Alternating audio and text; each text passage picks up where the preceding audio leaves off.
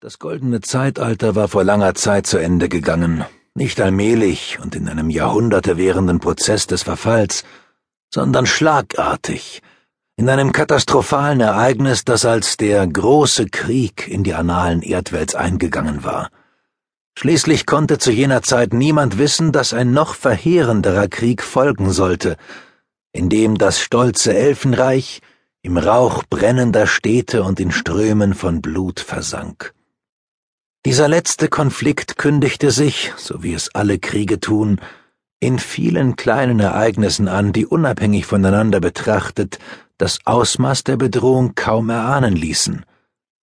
Die Menschen, die den Nordosten des Reiches bevölkerten, strebten zunehmend nach Unabhängigkeit.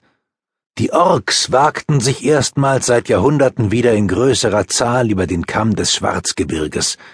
In Tirgas Lan der Hauptstadt des Reiches, saß mit Elidor ein schwacher König auf dem Thron, und in Shakara, der Ordensburg der Zauberer, war man sich uneins, wie man den Herausforderungen der neuen Zeit begegnen sollte.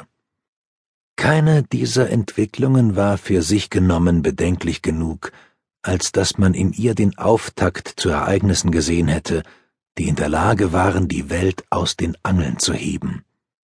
Erst die Verschwörung Palgyrs machte auch den Unbedarftesten unter uns klar, dass erneut ein Zeitalter im Begriff war, zu Ende zu gehen.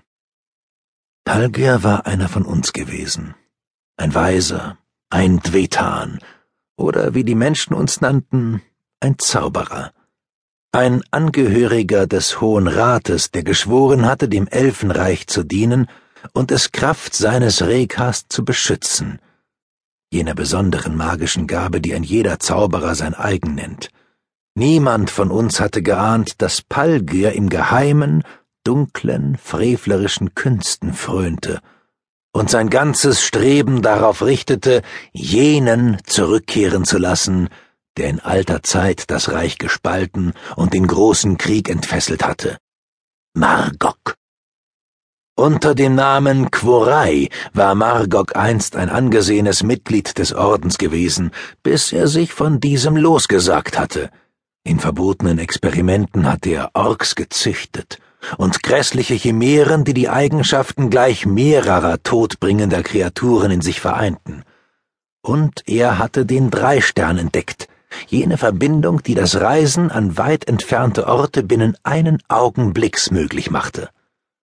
Nicht wenige behaupten bis zum heutigen Tag, dass Quorai der größte Zauberer gewesen sei, den Erdwelt jemals hervorgebracht hätte.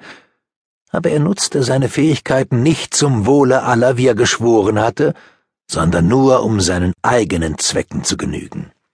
Besessen von dem Gedanken, die Welt zu beherrschen, stürzte er sie in einen blutigen Krieg, der viele Jahre währte und schließlich mit Margoks Niederlage endete.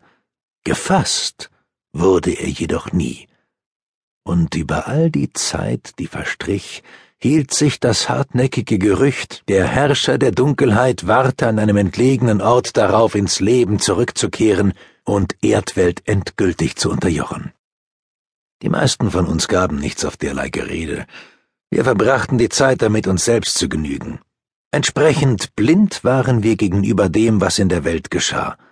An einem Richtungsstreit über die Zukunft des Ordens hatten sich unsere Gemüter erhitzt, und wir wähnten uns so sehr im Mittelpunkt des historischen Geschehens, dass wir nicht merkten, wie sich dieses an einen anderen, weit entfernten Ort verlagerte.